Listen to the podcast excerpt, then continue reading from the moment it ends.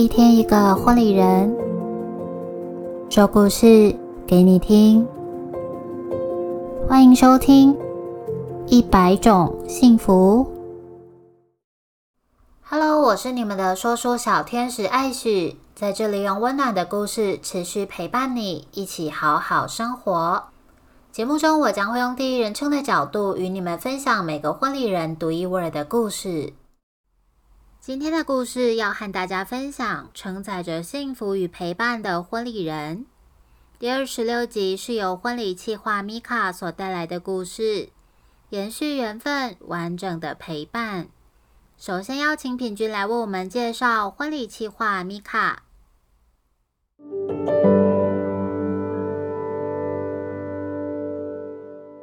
属于 Pink 眼中的米卡。认识米卡是在饭店主持时一起配合的。第一次见面，我很印象深刻的是他的亲切感。他很亲切的介绍环境，并且主动跟我介绍今天有可能会接触到的工作人员，不论是他们的职务内容、名字、职称。那一场喜宴下来，我与米卡一同进出新娘房，一起执行婚礼流程。而在对话中，他的应对得宜，动作敏捷，还很贴心的，在你提出需求之前，他已经将这件物品递到你的面前了。我当下只觉得自己如此的幸运，可以遇到有这么资深有礼的管家，一同协助婚礼。后来呢，我们在婚礼结束之后，小小聊了一下，也交换了联络方式。缘分其实就是这样巧妙。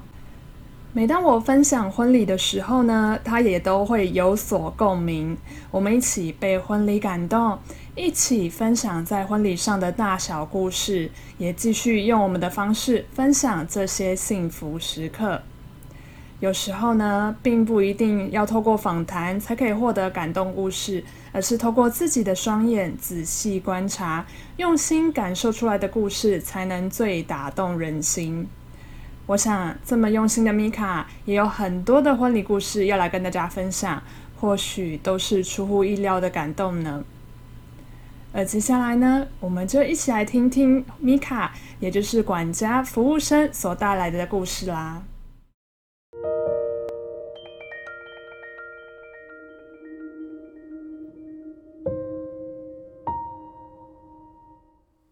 延续缘分，完整的陪伴。一百种幸福第二十六集。一初心。大四那年，因为实习的关系，选择了美孚饭店的宴会厅作为我的实习单位。起初的念头很简单，觉得宴会厅比起其他餐厅变化更多，能接触到的活动、人事物也比较广。我也没有想过我会因为婚礼小管家的身份，让我对婚礼这个行业有了更深的体悟与想法。我是第一届的实习生，我也和大家一样从基础学起，顾桌、上菜、顾场、与客人的应对进退等等。假日如果有接婚礼场，就会与主管配合担任婚礼小管家一职。看过许多大大小小的婚礼场面，各种风格、明星排场、细节与流程，都能感受到新人们的用心。到现在，我陪着新人们一进的时候，多多少少还是会有眼眶泛红的时刻。不是我这个人有多感性、多爱哭，而是我在那个当下、那个瞬间、那个氛围，我感受到了两家人的爱与不舍。我参与了他们的故事。也被感染了新人满满的幸福。二，一场场的缘分。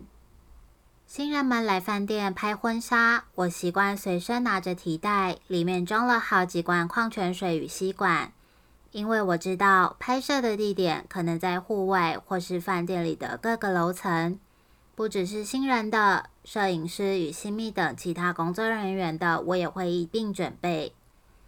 那天拍摄结束后，准新娘跟我说：“谢谢你贴心的帮忙，很希望几个月后的婚礼也能给你服务。”我也只能委婉的跟新人说我会转达，因为我知道主管们根据现有的人力与状况会有最好的安排。时间很快来到几个月后的大日子，新人早上在家祭祖完，搭理车过来饭店，而我接到通知，也在一楼大门等候。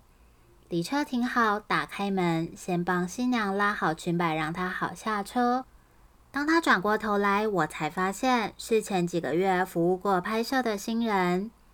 带着新人来到休息室，我笑笑的跟新娘说：“还记得我吗？”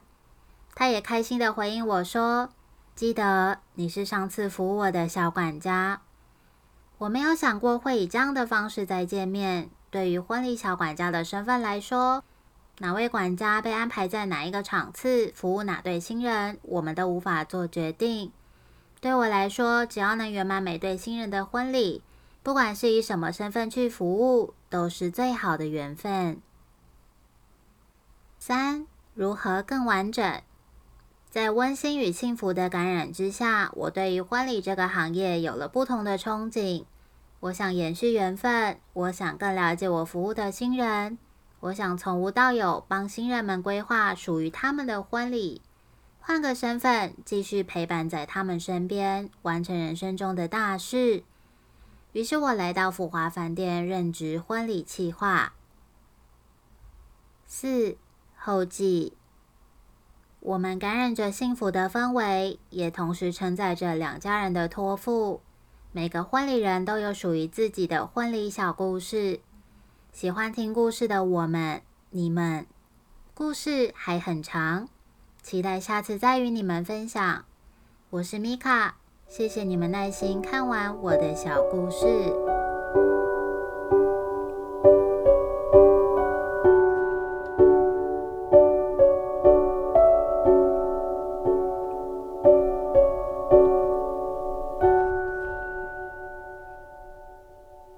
再次感谢婚礼企划米卡与我们分享她的故事。